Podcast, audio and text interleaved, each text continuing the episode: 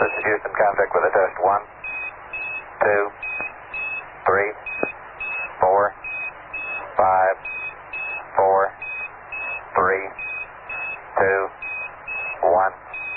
One, two, three, four, five, five, four, three, two, one. End of test. Okay, we checked all four systems, and uh, you were go on modulation, all four, and keying was a go. Roger, you're loud and clear here also.